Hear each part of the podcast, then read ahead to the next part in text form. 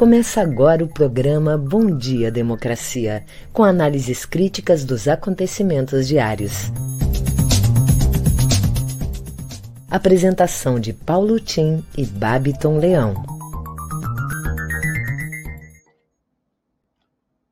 Bom dia, democracia, bom dia, democratas de todos os quadrantes do Brasil, Bom dia, companheiros que nos acompanham nessa jornada democrática, caros colegas de trabalho, convidadas e convidados de hoje.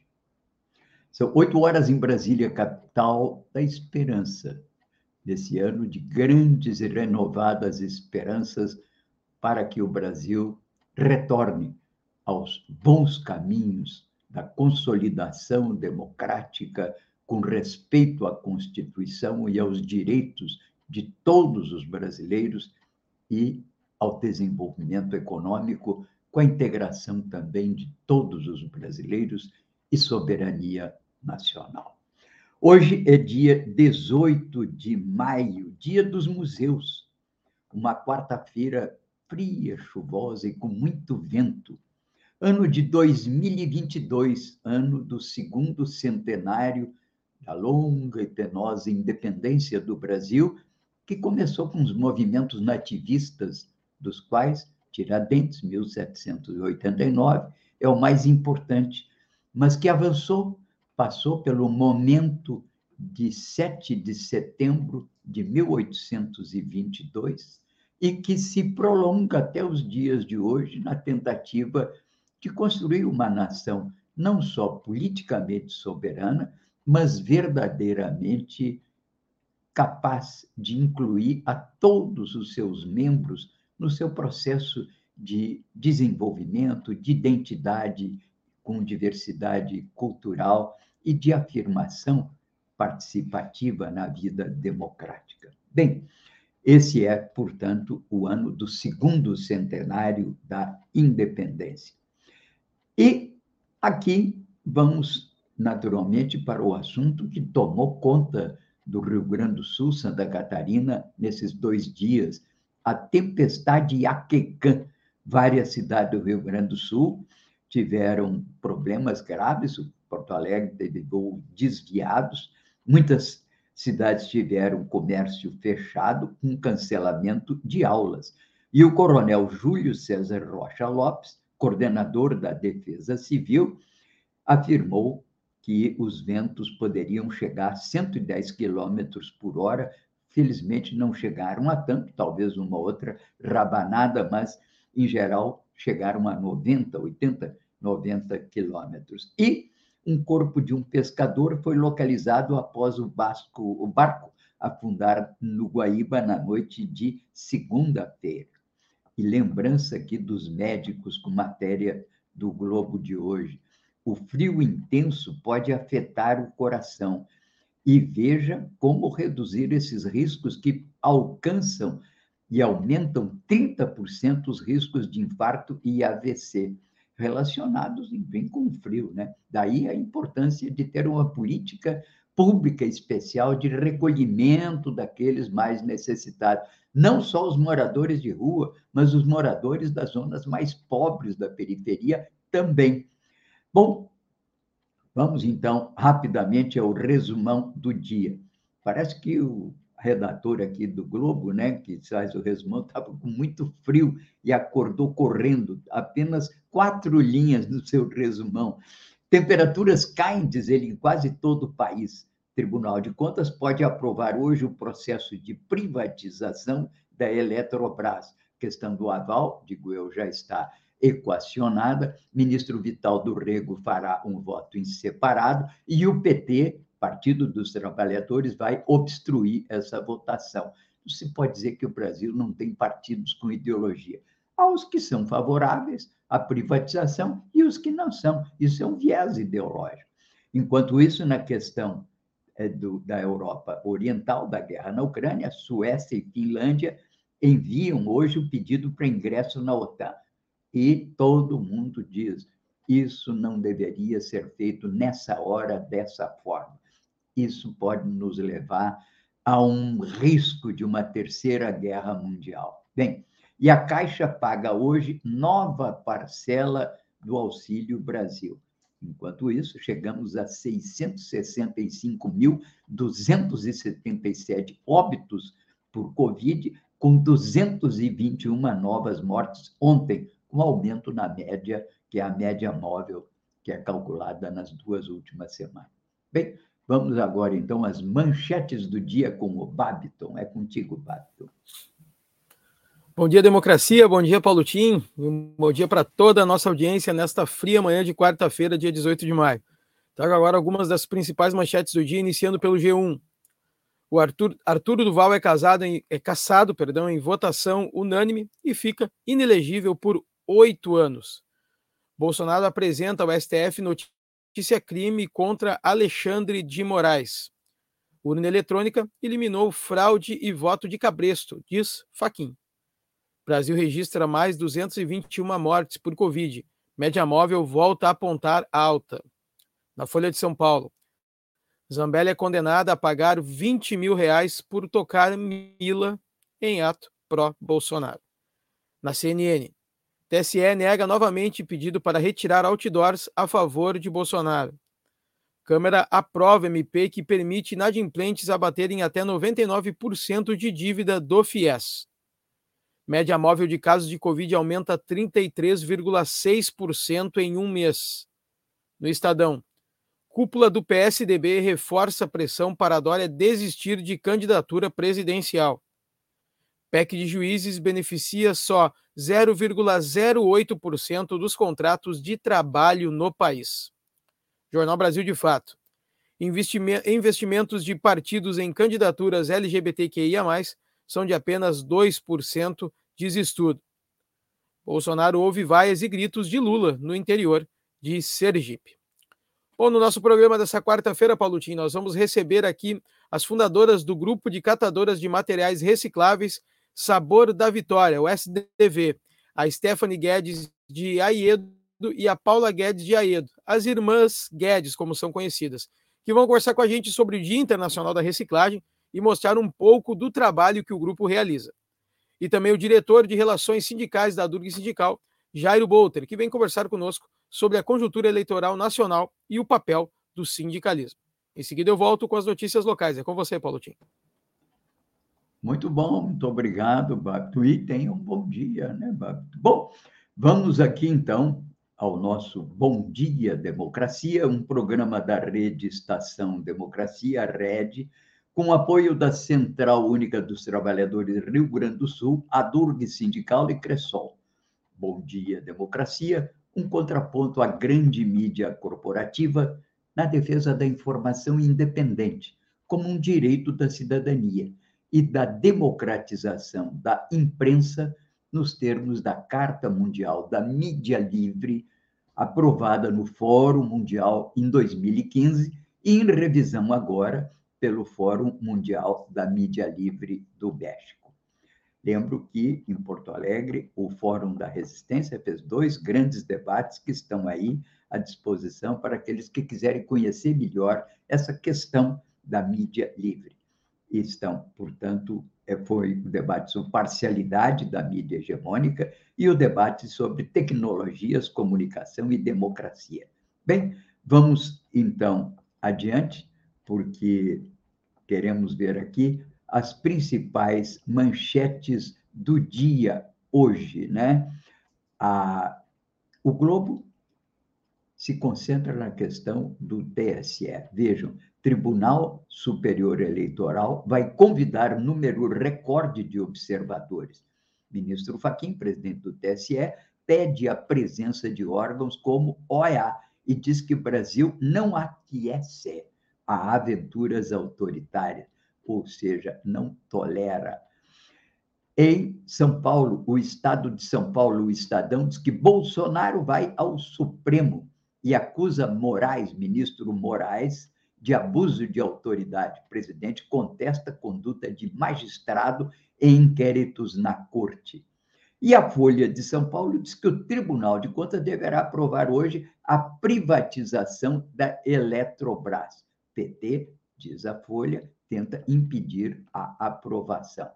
O podcast da Globo, que é o assunto, se pergunta por que a dengue voltou com tanta força e mostra que o Brasil registrou 700 mil casos, já superando o índice do ano, o indicador do ano passado. O surto deste ano já causou 265 mortes, numa espécie de corredor, diz aqui o assunto, que vai do Tocantins a oeste de Santa Catarina. O Café da Manhã, do Grupo Folha UOL, tem no seu podcast hoje uma reflexão sobre as novas ações policiais na Cracolândia e a política de drogas do Brasil. Repetição de correio, cor, roteiro em São Paulo é sintoma de como o país trata a dependência química. Aqui, o tema controverso é como fazer a ação do Poder Executivo sobre isso. E, ao mesmo tempo, como tratar essas pessoas que são os dependentes químicos. A internação é uma questão controvertida que exige muito cuidado. Não é uma coisa que pega e joga dentro de um hospital. Exige uma autorização da família, uma análise por um corpo médico que diga, enfim, das condições para a efetivação dessa internação. Enfim, assunto realmente muito difícil, sempre controvertido aqui entre nós, né? Bem, eu sou Paulo Tim e registro aqui os temas comentados com os respectivos links na newsletter que todo dia fica registrado e que você poderá receber se tiver interesse, começando, claro, pelos membros do Comitê em Defesa da Democracia, que recebem diariamente, mas ressalto que elas são localizadas, são depositadas não na caixa principal do e-mail, mas no spam, porque como elas são deflagradas em centenas, esse é um procedimento do Gmail que as deposita, as envia diretamente para o chamado spam ou outras caixas que possam corresponder a essas correspondências emitidas em, disparada, né? Bem, aqui vamos então ao Babiton, para as notícias locais, Babiton, o que, que temos? Vamos lá, Paulotinho, com as notícias locais aqui do Matinal. Sem grandes estragos, tempestade Iaquecã deixa mais de 200 mil sem luz. Agora me escutam? Vamos lá, então. Sem grandes estragos, tempestade Iaquecã deixa mais de 200 mil sem luz. Começou como um ciclone, mas o Iaquecã ganhou força e foi reclassificado para tempestade subtropical. E o primeiro dia de sua passagem pelo Rio Grande do Sul ficou marcada pela tensão, alertas de autoridades e alteração da rotina em serviços públicos e escolas em diversas cidades do estado, incluindo Porto Alegre. Mas hoje de manhã já se verificava que o principal estrago deixado pela tempestade foi a falta de luz em pelo menos 226 mil residências, e não houve registros de feridos, segundo as autoridades. A tendência é que a tempestade vá se afastando do estado ao longo do dia, porém os alertas da Defesa Civil permanecem até pelo menos o meio-dia. Em Porto Alegre, as aulas da rede municipal estão suspensas nesta manhã. A URGS, PUC e Unicinos prevêem retomar plenamente as aulas presenciais a partir da tarde. Não haverá muito alívio climático, contudo. Depois do vendaval, ainda vem a onda de frio, com mínimas provavelmente de um dígito até sexta. A Assembleia aprova projeto e Rio Grande do Sul deve ter adesão de regime de recuperação fiscal homologada. A Assembleia Legislativa aprovou, por 32 votos a 13, o projeto de adequação da lei do teto de gastos, que só poderá ser corrigida pela inflação do ano anterior. A proposta pavimenta o caminho para a adesão do Rio Grande do Sul ao regime de recuperação fiscal. Críticos ao texto, que foram de deputados do PT ao PL, atacaram a matéria afirmando que ela engessa os futuros governantes. Já os apoiadores, como a bancada do Novo e o pré-candidato pelo MDB Gabriel Souza, acusaram de responsabilidade fiscal aqueles que atacavam o projeto. A despeito do argumento de que a dívida já estaria paga, o débito oficial que o Rio Grande do Sul reconhece com a União hoje é de 74 bilhões de reais. Na esteira das negociações para a aprovação, o executivo retirou a urgência da proposta que autorizava o DER a executar obras de quase meio milhão de reais em rodovias de malha federal. Internações por Covid voltam a crescer e pandemia causa receio em escolas. Em meio a uma alta de casos, vem crescendo também o número de internações causadas pela Covid-19. Dos leitos clínicos, 359 pacientes estavam em hospitais, um número 49% superior aos 227 que eram atendidos no início de maio. Ontem, o Rio Grande do Sul passou da marca de 39.400 mortes relacionadas ao coronavírus, que voltou a apresentar uma tendência de elevação de casos há cerca de um mês. A situação voltou a preocupar e afetar bastante as comunidades escolares, causando inclusive a suspensão das atividades em algumas escolas já desde a semana passada. CEPERS e Simpro confirmaram o aumento de relatos de pessoas doentes nas escolas. A Associação de Mães e Pais pela Democracia defendeu a volta da obrigatoriedade do uso de máscaras, medida que também foi defendida por especialistas ao matinal, e de distanciamento de um metro e meio nas salas de aula. As notícias locais ficam por aqui e em seguida eu volto com as convidadas e o convidado do dia. Com você, Paulo Tim. Ok, obrigado, Babton. Bem, uma matéria interessante hoje aqui no portal da Globo, né? Chama atenção com o seguinte título: Autores alertam para a tirania da felicidade, do prazer e do pensamento positivo. A ideia de que, entre aspas, ser feliz depende apenas de você, aspas, gera sérios custos para a saúde mental. Há uma expressão famosa, né, conhecida, do romance do Tolstói, Ana Karenina, em que ele diz que cada família tem seu jeito próprio de ser infeliz. As pessoas também. E não só têm um jeito próprio de ser infeliz, como de eventualmente tentar encobrir a infelicidade com artifícios né, que escondem, na verdade, o que está determinando essa infelicidade. A infelicidade pode ter várias causas, causas sociais, ambientais, pessoais, psicológicas, como, eventualmente, a incapacidade de alcançar o prazer. E essas questões não são de solução fácil. Um autor, há muitos anos, lá pelos anos 70, ficou famoso com um, psicólogo, um livro que se chamava I Am Okay, e sugeria que todo mundo saísse de manhã cedo na rua gritando assim: Bom dia, I am okay, bom dia, I am okay. Então, isso não muda nada a situação pessoal da pessoa. Ter um pouco de otimismo faz parte, naturalmente, do equilíbrio para se viver um mundo que é povoado de dificuldades Há sempre uma pedra no meio do caminho, diz o grande poeta maior.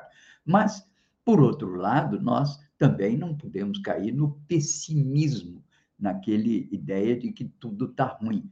Esse ponto é um ponto muito importante. Há um autor também, o Voltaire, que escreveu um livro, Cândido, o Otimista, para quem esse personagem central achava que tudo ia ser resolvido, tudo está bem, tudo está ótimo. Às vezes não está. Aqui no Brasil, inclusive, o nosso querido Mazarop fez uma paródia desse cândido otimismo com o filme Candinho, que centra exatamente na influência que um caboclo teve de um mentor que também achava que estava tudo bem. Enfim, há que se pensar com cuidado essas questões da felicidade, do prazer e, inclusive, da eliminação da dor e do pensamento positivo, porque em determinadas ocasiões existem fatores supervenientes que estão provocando isso, históricos. O cara está lá no meio da guerra da Ucrânia, tem que sair, entende? Uma mãe com seus dois filhos, os pais velhos. É uma situação que não, não admite é, posi pensamento positivo. Exige, sim, coragem. Coragem determinação e bom senso para avaliar essas questões, mas nunca aquela facilidade de achar que simplesmente vendendo otimismo, com um sorriso na cara e os dentes à mostra, eu vou poder mudar a minha condição pessoal. E se a infelicidade persistir, procure o um médico. Você pode estar vivendo um momento de tensão, quem sabe até de depressão, e que exige cuidados médicos. Achei interessante essa matéria e esse tema hoje. Matéria para uma reflexão de profissionais, naturalmente. Eu estou aqui como um amador comentando uma matéria jornalisticamente. Bem, o Babiton, temos já. Ainda estamos aguardando uma das convidadas que deverá abrir hoje o nosso debate, e eu continuo, então, aqui trazendo algumas notícias que eu considero importantes. A questão da guerra na Ucrânia. Né? Ontem foram retirados cerca de 300 a 500 pessoas, já eram, eram são basicamente ucranianos, que, enfim, já consideram perdida a sua causa naquela siderúrgica, né, de é, que Azovstal e se entregaram, já estão sendo tratados e devidamente cuidados. Mas ainda restam de 300 a 500 outros combatentes que lá estão, e há uma suspeita de, é, afirmada pelos russos de que entre eles existam estrangeiros, conselheiros, inclusive, quem sabe até da OTAN. Esses deverão hoje iniciar a sua rendição e a sua entrega às forças russas que controlam, enfim, a região do Donbass e parece que em grande parte ficarão por aí. Mas os analistas todos dizem que essa guerra é uma guerra que vai se prolongar e ela é apenas o ponto de partida. Matéria que está aqui hoje, que eu mando para vocês, do, do professor de História da Universidade de Moscou, o Shushentsov, e que fala exatamente nesse sentido da dificuldade de se dar um ponto final a isso, sobretudo outro professor aqui de Relações Internacionais, o Oliver Stunkel, que diz que porque a entrada da Finlândia e Suécia na OTAN é sinal de que a guerra pode durar anos. Ele diz que a ruptura da neutralidade que definiu esses países nórdicos durante muito tempo poderá abrir um campo de tensão maior, inclusive, entre a Rússia e a Europa, como aconteceu na Guerra Fria.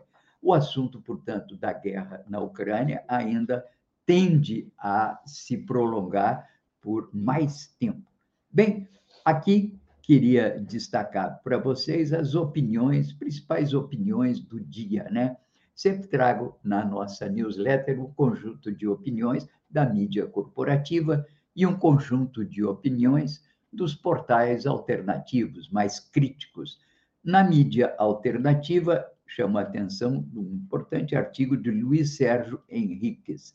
Ele é, foi durante muito. Ele, ele é o tradutor de Gramsci no Brasil e um dos introdutores da obra de Gramsci, mas tem uma posição política muito, vamos chamar assim, muito ponderada.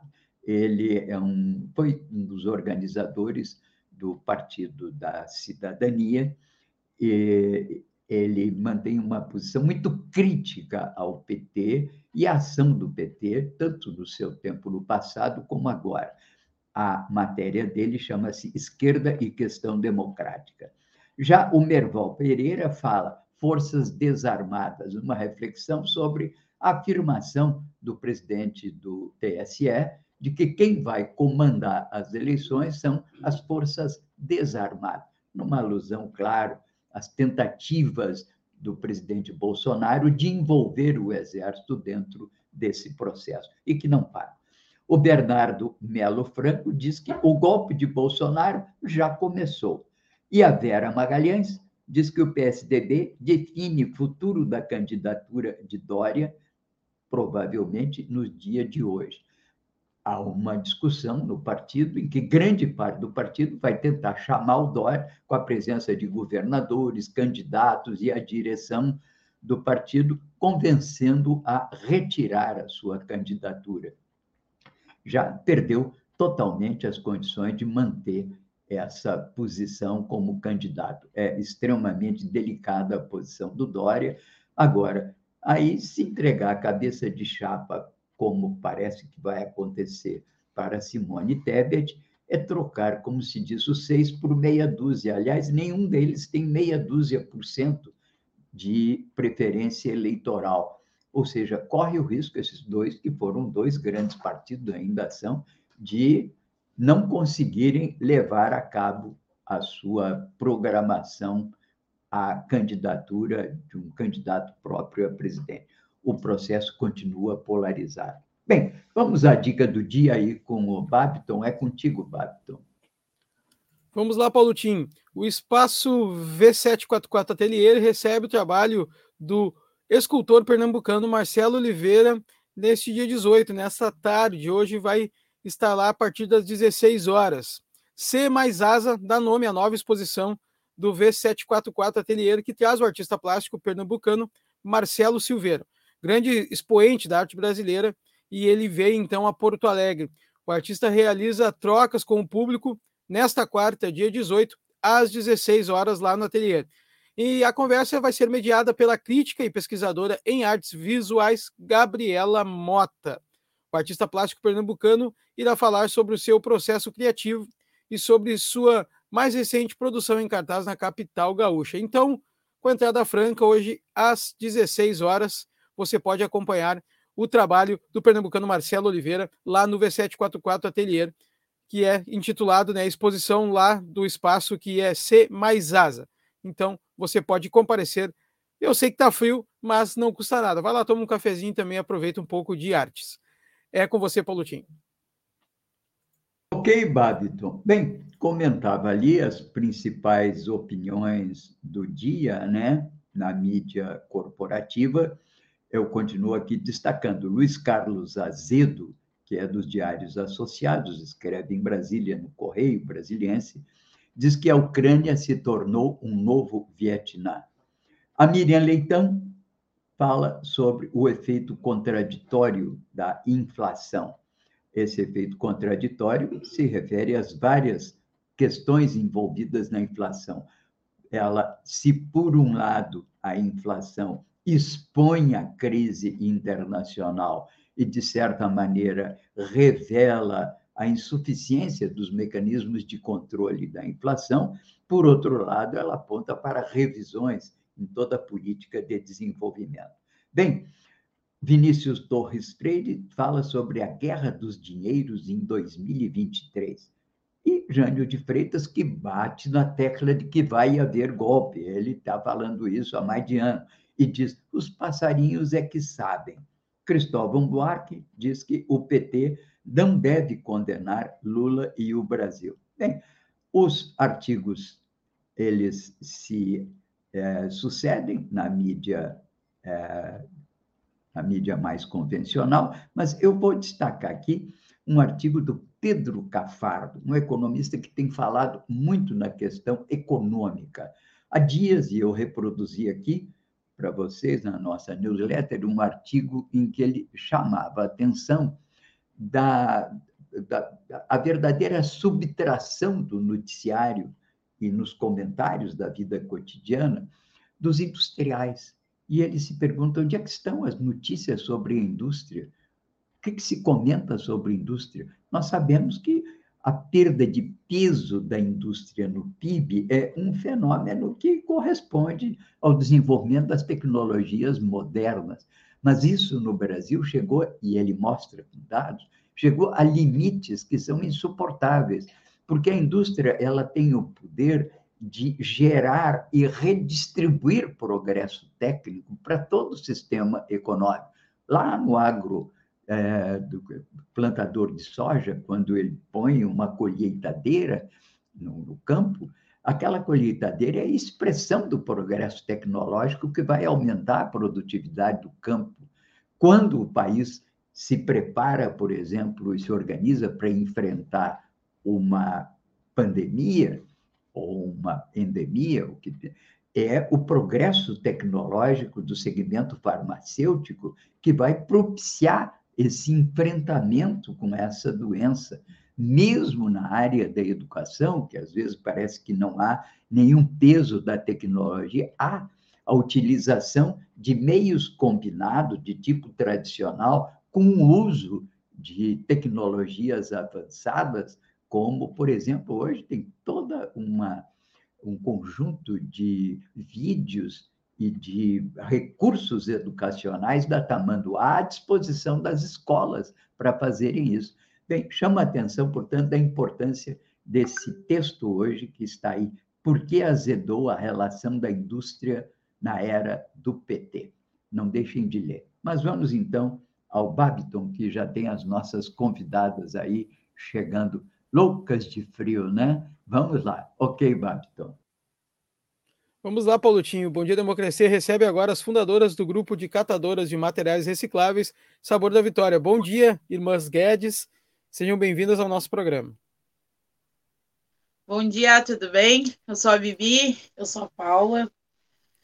É um prazer recebê-las para falar. Ontem, né, dia 17, foi o Dia Internacional da Reciclagem, e as meninas vêm falar aqui um pouco sobre o trabalho, o trabalho que elas realizam né, com o sabor da vitória. A importância desse trabalho, né, meninas? É isso daí.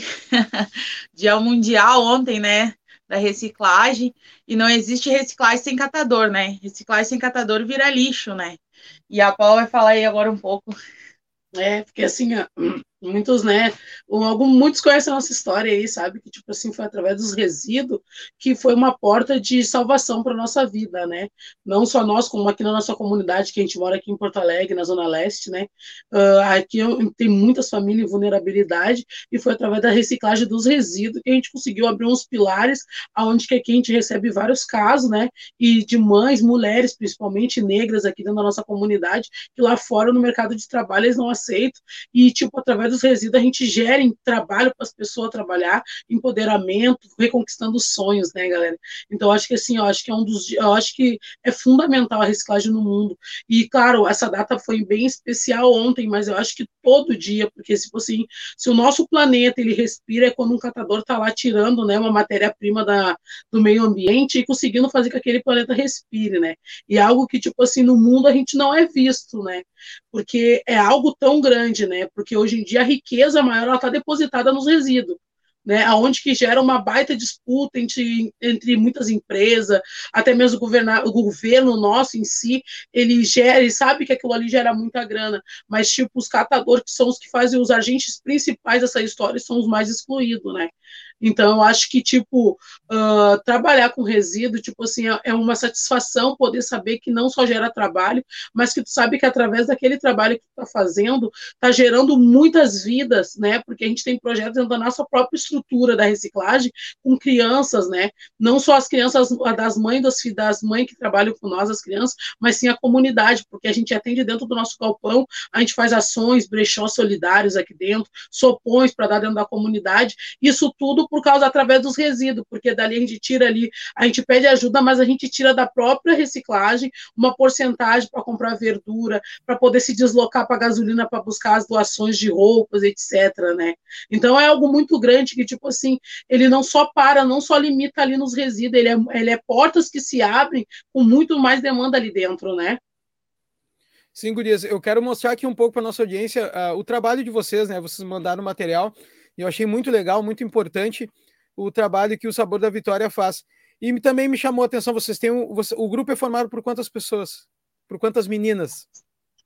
Nós somos ao total na base de 12 mulheres, né? Mas como veio a pandemia e deu uma desestruturada, né, na questão dos resíduos, que deu uma baixada nos valores dos materiais, aí a gente faz uma um tipo uma rotação aqui no pátio, fica seis numa semana, seis na outra semana e assim por diante, porque agora voltou às aulas, aí tem aquele cuidado todo com as crianças, né? Que as gurias têm. Mas a gente é, o grupo foi fundado, né, em 2018, no, no objetivo de, tipo assim, ah, empoderar as gurias, de pegar e dar um sustento, né? Porque a maioria ali foi foi vítima de agressão, era vítima de agressão dentro de casa, né? Tinha um relacionamento abusivo, e aí elas ficavam naquela questão achando que, tipo, ah, a gente não, não pode se separar porque é dali que está saindo o sustento da nossa casa, dos nossos filhos, como é que vai ficar a situação depois, né?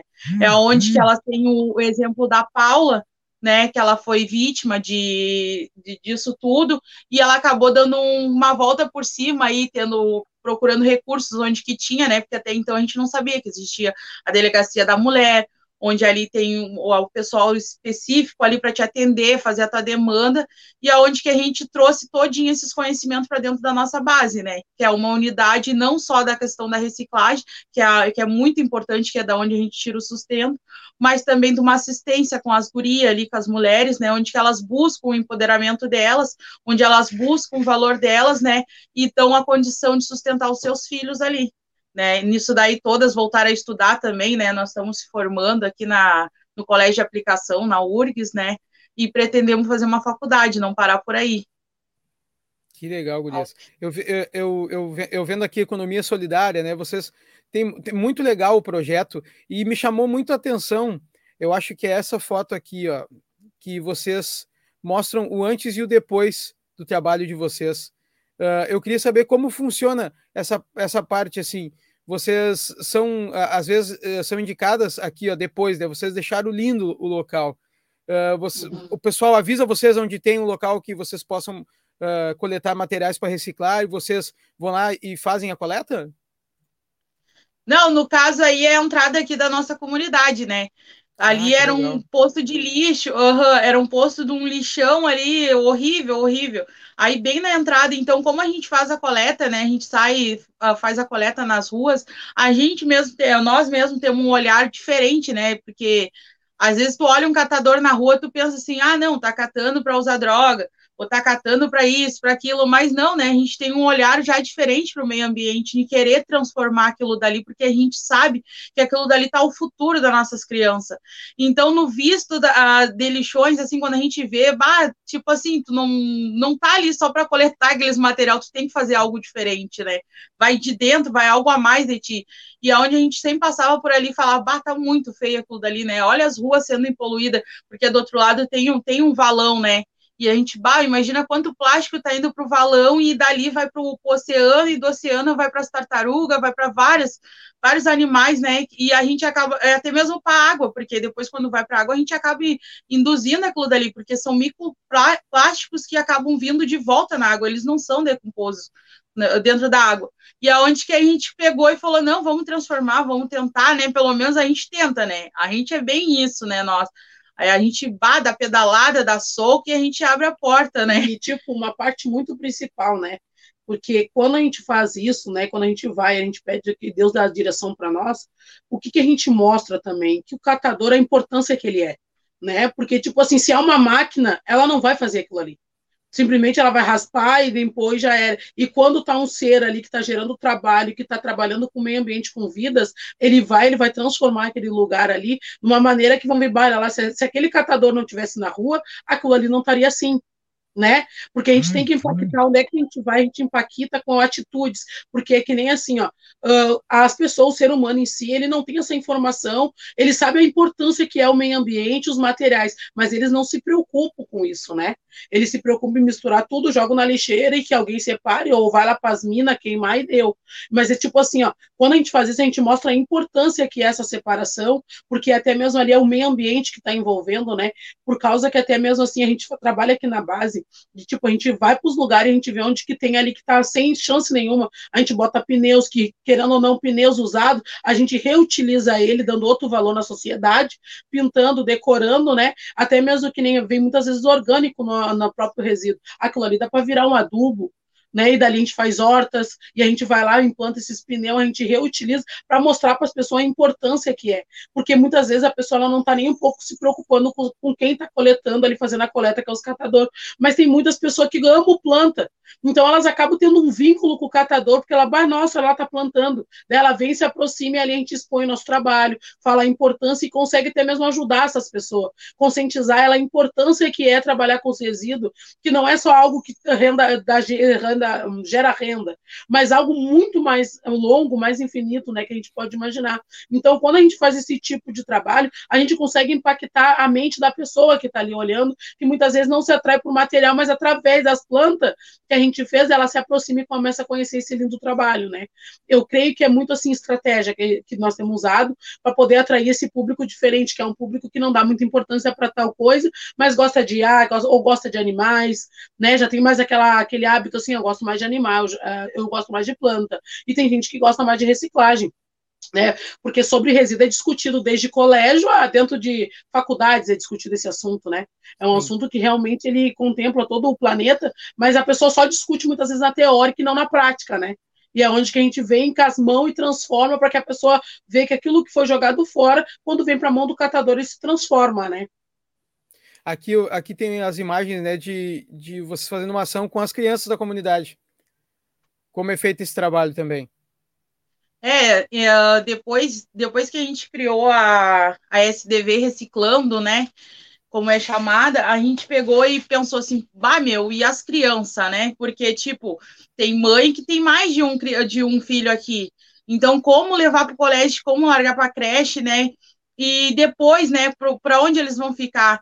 E aonde que a gente, tipo, nos fins de semana, como é que eles estão vivendo? Aí a gente pegou e criou o JSCF, significa juntos, sonhando, construindo futuros, que é com as mães das gurias que trabalham conosco, né?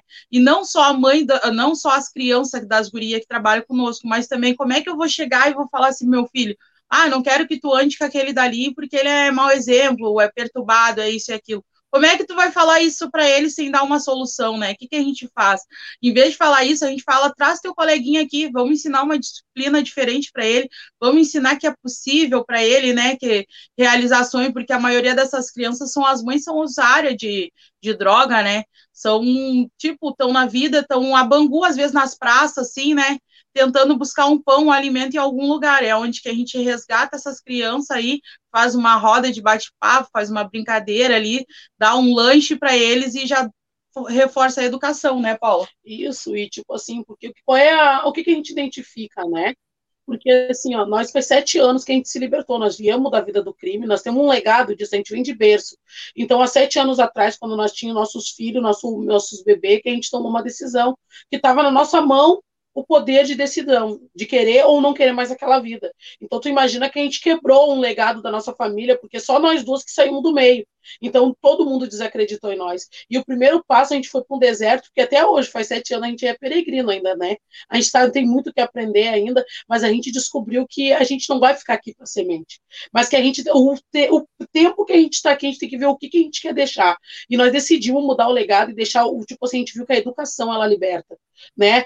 Quando a gente começa a buscar, daí a primeira coisa que a gente fez foi voltar a estudar. Então a gente viu que aquilo ali fez bem. Então, tipo assim, a gente pensou, nossa, tem mais pessoas precisam saber disso. Então existe alguém que tem que pagar o preço, né? E a gente está disposto a pagar esse preço. Então, quando a gente resgata essas crianças, a gente tem certeza que o futuro nosso está na mão deles. E se hoje a gente pode parar num sábado e sentar com eles numa roda, dar um lanche, ensinar a essência da vida, que é respeitar pai e mãe, estudar, entendeu? Não ensinar para eles, ó, isso aqui não é certo, isso aqui é o certo, entendeu? Então, tipo assim, ó, a gente crê que a educação liberta. Então a gente está investindo brabo nisso aí, tipo, é cansativo, às vezes assim, tem vezes que a gente está assim, ó, super esgotada da semana, porque a gente puxa a carga, a gente faz produção, a gente é a ponto e o fim, sabe? A gente não para, a gente é 220 aqui. Mas, tipo assim, ó, vale a pena, sabe? Quando tu olha aquelas crianças vindo, que nem esses dias tava um menino aqui de uma das mães nossa, o menino tá muito rebelde, ele tá assim, que ele largou o material, tudo, e ele vem aqui, veio chamar a mãe dele brava, eu, meu, vem cá que eu falar contigo, cara. Sentei ele na mesa do café das gurias, eu disse, ó, segunda-feira, eu quero tu quatro horas da tarde aqui, nós temos uma conversa, cara. Olha só, não tô vestido errado. Eu tô, não tô jogando pra perder contigo, meu. E a mãe dele, tipo, ela trabalha com nós, ele me olhou, baixou a cabeça, não, sim. E chegou agora segunda-feira, me apavorei, era 10 para as 4, ele tava entrando no portão. Tu tá entendendo? É coisa assim que, tipo assim, ó, vai dar certo. Não tem como não dar certo. Só não dá certo se tu não acredita naquilo ali. Então, tipo assim, ó, tem coisas que eu digo pra ti, assim, cara, que não tem preço na nossa vida, sabe? Porque, tipo assim, a, a gente não vai ficar aqui, mas a gente tem que saber, assim, o que, que eu vou deixar quando eu sair daqui, né? Tem que fazer algo para impactar, alguém precisa pagar esse preço, alguém precisa sacrificar isso. Nós estamos aqui dispostos, a gente tá, é tipo assim, a gente está aqui a serviço, entendeu? Então a gente pegou essa informação e dessa informação a gente vai olhar para a nossa vida. Então, enquanto nós estiver aqui, nós vamos ser isso, nós vamos ser uma fonte de águas. Então, o que eu vou te dizer para ti assim, tem sacrifícios muito. Essa guerra de trabalhar com resíduo, cara, é uma luta que, tipo assim, tá sendo boa. A pegada está sendo boa, porque assim, é, tudo que é canto agora está começando a ser mais falado, está tendo muitas disputas né, com empresas e tal, porque as pessoas ainda não têm essa conscientização que significa empresa e o que, que é uma cooperativa, né? E acabam embolando tudo junto, e é totalmente diferente, porque empresa um ganha, na cooperativa todos têm direito, o mesmo direito, né? Todo mundo ali vira um ser humano com voz ativa, com é uma coisa democrática. Então, tipo, é uma luta constante que envolve tudo, porque do momento que a gente vence uma luta no até mesmo na função da reciclagem, conseguir mostrar para o mundo, mostrar para as pessoas a importância que é, né, para onde tu vai designar o teu material, até mesmo tipo assim, a mesma coisa tu tá na tua casa e tu tem o teu material seco. Uma coisa é tu lançar ele lá fora e tu saber assim, não, aquele caminhão que tá vindo aqui é uma empresa que tá indo ali buscar. Tu já sabe que é uma empresa. Mas tu saber que, não, vou deixar um pouquinho mais, eu vou esperar o pessoal da cooperativa vir buscar. Tu sabe que a cooperativa tem mães, chefe de família, tu sabe que tem criança, tem projetos dentro de reciclagem de cooperativa. Então, isso, tipo assim, tudo é um globo, sabe? As pessoas podem achar que não tem noção, mas quando as pessoas conhecem que nem assim, nós temos essa oportunidade de hoje falar um pouco desse trabalho, que ele é grande pelo mundo, né? Nós somos só um exemplo de várias outras cooperativas que existem aí, que são grandiosas, que têm lindos projetos, mas nós estamos aqui para representar esse grupo, né? Então, se as pessoas têm um pouquinho dessa maturidade, esse público que agora está assistindo, eu creio que já está buscando uma nova informação, que de repente nem imaginava a grandeza que é dentro de cooperativas, né? Trabalhar com resíduos, que não é somente resíduos, sempre tem dentro lá projetos maiores. Com certeza, Gurias. Os comentários aqui, o pessoal adorando, parabenizando vocês. Eu estou deixando aqui na tela, o nosso tempo está acabando. Eu quero parabenizar também vocês, um trabalho sensacional que vocês fazem. Parabéns mesmo. Estamos deixando aqui os contatos do Facebook, Instagram, vocês podem acessar, procurar o trabalho das gurias no Instagram, arroba SDV reciclando, no Facebook SDV Reciclando, também no YouTube, as gurias têm canal no YouTube. O WhatsApp, o número está passando aqui, está aqui na tela. E também você pode ajudar, pode doar um Pix lá para as meninas para ajudar nesse trabalho, né? O Pix é, o, é CPF, esse número, meninas? Isso. É 847 470 56068. Ajude também nesse belo trabalho, nessa linda iniciativa que as irmãs Guedes construíram lá na sua comunidade. Parabéns, gurias, mais uma vez. Contem conosco aqui da Rede Estação Democracia. Um ótimo dia, uma ótima luta para vocês. Deus abençoe a todos aí. Nós que agradecemos pela oportunidade. Tamo junto. É as gurias. Parabéns. Vocês que estão assistindo também o programa, se quiserem saber mais, podem entrar em contato comigo que eu encaminho o material das meninas para todo mundo que assistiu. Paulo Tim, volto com você. Estou aqui, estou aqui pasmado com a competência, a coragem e estou comovido, viu, meninas? Estou comovido, quase as lágrimas aqui nos meus 80 anos. E eu comparo a maneira como vocês falam, a ideia que vocês têm de liberdade como compromisso, né? Não é liberdade de botar um, um revólver na mão e sair por aí fazendo o que quer, matando. Não, é a liberdade como compromisso, como solidariedade. Olha, me comoveu muito. Eu vejo que muita gente aqui do programa também está falando isso, né? Porque vocês trazem, referem muito aí, né? O que liberta é a educação, é a consciência, é o compromisso, enfim, com a possibilidade de criar um mundo melhor para todo mundo, né? E vocês chamam a atenção, e aqui uma reflexão minha, né, sobre esse empreendimento que é das cooperativas, como é importante fomentar o empreendedorismo coletivo, social, cultural, Muitas vezes a esquerda fica de mal com essas campanhas aí que ficam falando em empreendedorismo e, e se fixa muito apenas no trabalho formal. Nós, de 105 milhões de pessoas no Brasil que estão na força de trabalho, nem 40 milhões têm um emprego formal garantido. A grande maioria dos brasileiros vivem de algum tipo de se viração, e aí o empreendedorismo, e se for coletivo, tem maior importância ainda, né? E nós sempre aqui chamamos a atenção, né, o Babton, dessa ideia do, da economia solidária, que as prefeituras confundem, nossos vereadores, até os mais progressistas, confundem economia solidária com o sopão, com ação social. Economia solidária e isso foi muito desenvolvido por Paulo Singer, na época do governo do PT, no Ministério do Trabalho. São Paulo tem até uma lei com o nome dele, tem na prefeitura. É importante que as prefeituras tenham leis de regulação e fomento à economia solidária, que é o que essas meninas fazem. Esse é o que gera realmente renda, que gera emprego, que ajuda a eliminar a miséria. Nós temos que aprofundar e não combater a ideia de empreendedorismo jogando a criança com a água do banho. Temos que desenvolver o que essas meninas fazem, que é a criação de cooperativas, criação de todas as formas de economia solidária que complementem até políticas econômicas que amanhã ou depois poderão ser um objeto de governo, por exemplo, como um governo mais progressista, mais democrático. Esse, essas posições nacionais têm que ser complementadas, complementadas por ações da prefeitura. As prefeituras têm ficado apenas do sopão, não pode, tem que ter, assim como tem uma secretaria da economia, tem que ter uma secretaria da economia solidária, de fomento ao cooperativismo, ao apoio a essas atividades como dessas meninas. Parabéns, meninas, viu? Eu fico comparando a maneira como vocês falam, a desenvoltura que tem, clareza da complexidade da situação que nós vivemos, com muitos que são altas autoridades da República, algumas estreladas, que, na verdade, não juntam lé com cré. Não sei onde foram alfabetizados e não sei onde passaram na sua formação por academias que não juntam, não entendem a complexidade desse país.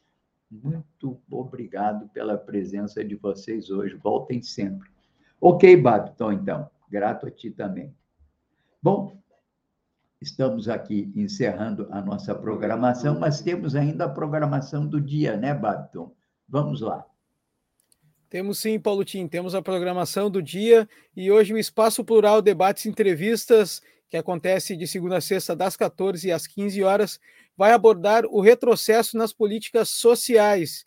Participam do programa o sociólogo com graduação em Sociologia e Teologia, Clóvis Roberto Zimmermann, e também o pós-doutor em Desigualdades Globais e Justiça Social e também é escritor, Danilo Uzeda da Cruz.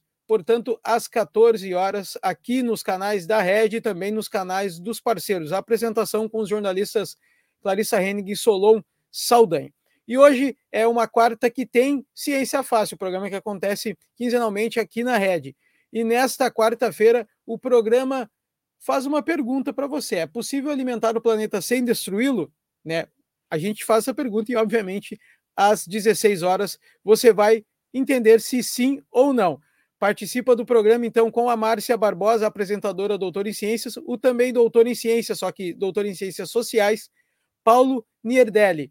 Ele vai explicar, então, se é possível alimentar o planeta sem destruí-lo. Às 16 horas, aqui nos canais da Rede. Você que ainda não conhece o trabalho da Rede, vai lá, assina o canal, ativa o sininho, né? Também no Facebook, Instagram, Twitter, Spotify, no estaçãodemocracia.com, nossa rádio web. Fortaleça cada vez mais o jornalismo independente aqui da Rede Estação Democracia e também dos parceiros. Obrigado a todo mundo que acompanha aqui o programa e que acompanha toda a programação da Rede Estação Democracia. Um ótimo dia a todos e volto com você, Paulo Tim. Ok. 2022, eleições ou subversão da ordem constitucional. Nada de novo no fronte. Segue a polarização entre Lula e Bolsonaro. Lula continua confirmando franca preferência, podendo vencer no primeiro turno. Pesquisa da Poder Data indica que Lula conquista 18% dos eleitores que votaram em Bolsonaro em 2018. Hoje Lula se casa. Parabéns, Lula e em seguida deverá iniciar peregrinação pelo país, já celebrando uma grande conquista em Minas Gerais com o apoio do prefeito Calil, do PSD de Kassab, e deverá e esse partido vai se equilibrar entre apoio aqui ou acolá, a esquerda e a direita. No Rio de Janeiro, ainda falta um acerto definitivo do Lula com as candidaturas majoritárias. Seu candidato é o Freixo que na pesquisa da Quest, ontem divulgada, está abaixo do atual governador Castro, bolsonarista. Não obstante, Lula, nessa mesma pesquisa, reconquistou parte do prestígio no Estado, abalado com o mau lugar de Haddad em 2018, mas não está, não está crescendo na sua preferência. Está empatado em 35% com Bolsonaro. Bolsonaro, por sua vez, continua apostando no nicho, voltando a atacar membros do TSE e forçando ainda mais a inclinação conservadora, sempre atenta à questão de costumes, tradições, que há 10 anos vem adernando o país à direita, num processo que pode até ainda se acentuar. Ontem, Bolsonaro reiterou sua defesa do uso de armas pela população para defesa pessoal e Veja, defesa do país, afirmou Bolsonaro em Alagoas, ao lado do Collor, que reafirma a nova política do país, desconhecendo que seu governo está inteiramente nas mãos do Centrão, o grupo mais representativo do que há de mais velho de coronelismo, inchada e voto rural e urbano nesse país, diz o Collor. Não interessam os meios que podemos usar, a nossa democracia e a nossa liberdade são inegociáveis. Um homem armado é uma garantia para a democracia. As meninas responderam que garante a democracia no Brasil é a consciência, a educação, é um povo alinhado, sim, na defesa da sua Constituição, não a pregação da desordem constitucional. Bem, enquanto isso, vai se acalmando o conflito entre legislativo, executivo e as próprias Forças Armadas. E o pau está cantando no PSDB, onde tudo indica que vão liquidar com a candidatura Dória, que não respondeu às expectativas de todo o tucanato nacional, e vão indicar a nossa senadora Tebet pelo MDB, que, a meu juízo, vai ser cristianizada. Isso é um conceito que veio lá da época do Getúlio, que indicaram um candidato a presidente para não votar nele. Era uma coisa apenas pro forma. E é o que parece que vai acontecer aqui. O nosso loop do PDT continua, né? Com a sua peregrinação. Um artigo do Bruno Bogossian fala no fôlego de Ciro. Eu, da minha parte, acho que PDT erra, não é o Ciro, é a direção nacional do PDT, que continua procurando a esmo um candidato para coroar de louros a sua presença no cenário brasileiro. Digo eu, não leram a Carta de Lisboa. Lá está escrito que não se deve ter ilusões palacianas, como, de certa maneira, o trabalhismo teve com Vargas e com Jango, a necessidade de organizar o povo a necessidade de ter canais de articulação com as centrais, com os movimentos, que são movimentos que têm novos agentes sociais vivendo a vida política. Está aí o caso do Chile mostrando, está aí o caso dessas cooperativas de catadoras que se constituem, sim, no movimento de organização popular e de defesa de opções políticas para o país. Enfim, se Ciro e a direção do partido leram, leram a Carta de Lisboa, da qual eu sou talvez o último dos vivos que a subscreveram, leram, mas não entenderam. Um abraço para todos, grato a todos os que nos acompanharam, grato às convidadas Stefane e Paula, grato a nossos colegas de trabalho aqui e. Paulo Tim, só um aviso Diga. rápido: o professor Jairo Bolter né, não pôde participar conosco. Eu anunciei ele por causa do tempo, né? Esse, esse tempo que está bem feio aqui no Rio Grande do Sul. Ele está lá em Osório, então dificultou bastante, ficou sem internet, sem luz. A gente espera aí o professor Jairo Bolter numa próxima. Perfeito, perfeito. Muito obrigado, Babton. Obrigado aqui, Gilmar. E vamos adiante, em frente. Fiquem com o Bom Dia Democracia da Rede Estação Democracia. Amanhã voltaremos às 8 horas, como sempre. Até amanhã.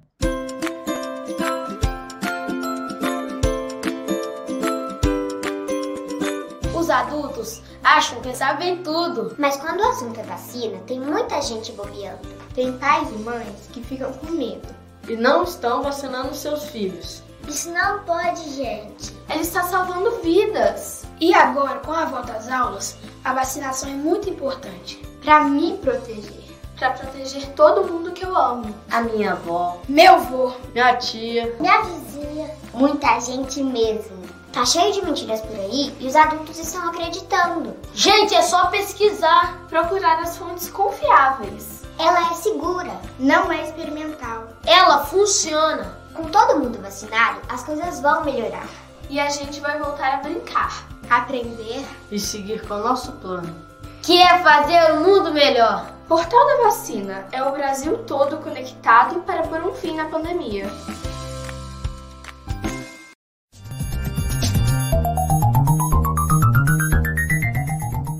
Este foi o programa Bom Dia Democracia. Nos encontramos amanhã às 8 horas.